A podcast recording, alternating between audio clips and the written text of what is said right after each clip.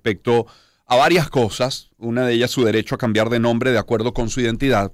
Otra, lograr derogar eh, códigos, artículos de la justicia militar que penan la homosexualidad en los cuarteles. Eh, pero también que se garantice el matrimonio entre personas del mismo sexo. Eh, de hecho, ha, habido contacto, ha habido acercamiento, se les prometió en el pasado reciente interceder ante el CNE porque, porque es posible ese cambio de nombre, pero no se aplica. Bueno, vamos a, ponernos al día porque han estado, han estado en protesta recientemente y durante varios días y, por eso queremos conversar con Daniel Picado, activista por los derechos de la comunidad LGBTIQ, director general de la ONG País Plural. Daniel, muy buen día, ¿cómo está?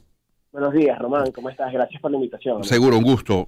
Daniel, eh, si no me falla la memoria, diputados se habían comprometido a interceder ante el CNE. ¿Eso, fue así?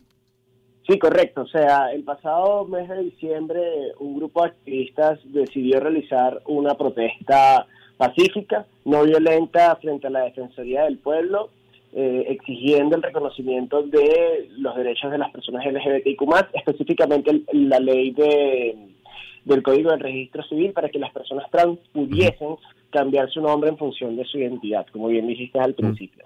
Ahora, eh, ¿qué, exacto, ¿qué ha pasado desde entonces? ¿Hay algún avance, alguien les, que, que, les informe, algún acercamiento? Sí, bueno, posterior, posterior a ese hecho, este grupo de, activistas se reunió con la, la, Junta Directiva de la Asamblea Nacional actual y esta, esta Asamblea Nacional se comprometió a interceder frente al, al Consejo Nacional Electoral. Pero hay algo claro acá, a la Asamblea Nacional no le corresponde ejecutar la ley. A la ley, eh, eh, mm. esta ley tiene que ser ejecutada por las instituciones de los, del Estado. Es decir, mm. el Consejo Nacional Electoral debería aplicar el artículo 146 del Código de Registro Civil, que desde hace 12 años ya está creado y que no ha existido ni un solo cambio de nombre para las personas trans.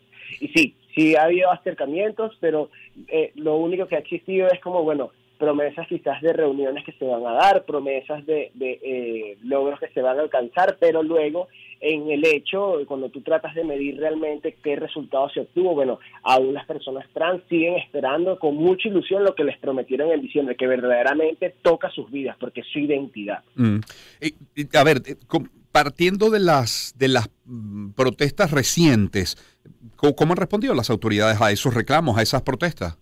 Bueno, creo que este, ahí es donde, se refuerza el, argumento, Román. Creo que ahorita las autoridades están como muy dispuestas quizás también a apoyar, muy dispuestas quizás a, hacer que se ejecuten esta, estas leyes, pero también existen dentro del poder figuras de contrapoder que frenan los avances. Hay diferentes grupos eh, de personas que están muy en contra de, de, este tipo de, de, ejercicios de derechos para las personas LGBTQ más, bueno, porque tratan de, distorsionar lo que es verdaderamente la, esta conquista de derechos. Dicen que, bueno, que quieren atentar contra la familia, que atenta contra la, la, moral y las buenas costumbres, que hay, hay un proceso patologizante dentro de, ese discurso. Entonces, hacen ver como que las personas trans que están en este momento tratando de luchar por el derecho a su identidad, que es un derecho trampolín que le permite tener acceso al trabajo, la educación, a un ambiente eh, seguro, eh, libre de violencia y discriminación, ellos están tratando de entorpecer ese espacio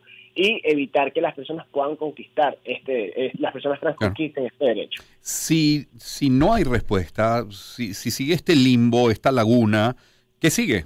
¿Van a seguir en la calle? ¿Van a seguir protestando? ¿Qué van a hacer?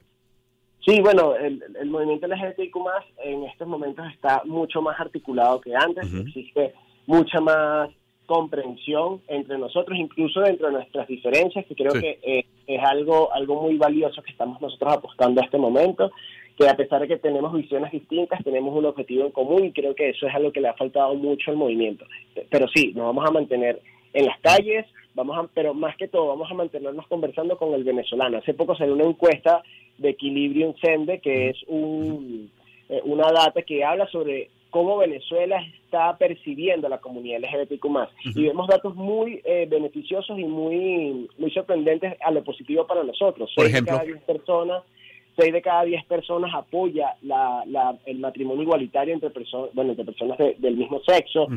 5 eh, de 10 personas apoyan eh, la adopción de niños por familias homoparentales, porque dicen que, bueno, que los niños pueden ser criados y amados entre una familia sin importar quiénes estén, porque ya vimos que en Venezuela las familias tradicionales, eh, como eran conocidas papá, mamá e hijos, no, no, existen casi, es muy difícil verlos, está el abuelo o el tío, o la abuela y la mamá, el papá y la tía, quienes crían a los, a los niños, entonces ya esa figura matriz, matricentral y matrirrelacional que existía antes está como, bueno...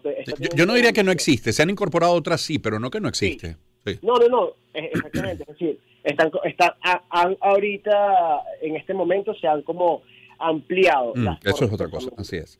Bueno, eh, dale. Eh, Daniel, muchísimas gracias por atendernos esta mañana. ¿ah? Muchas gracias a ti, Román, y bueno, espero que sigamos compartiendo espacios para ir más aliados poco a poco. Un gusto. Y desde la eh, coloquialidad del Dale, que se me escapó como si estuviera haciendo una conversación de amigos de calle. Daniel Picado es activista por los derechos de la comunidad LGBTIQ, director general de la ONG País Plural. Eh, por cierto, que en la región, estaba leyendo ayer, Argentina, Brasil, Canadá, Chile, Colombia, Costa Rica, Cuba, Ecuador, Estados Unidos, México y Uruguay reconocen el matrimonio igualitario. Son las 7.29 minutos de la mañana. Permítame en publicidad a esta hora hablarle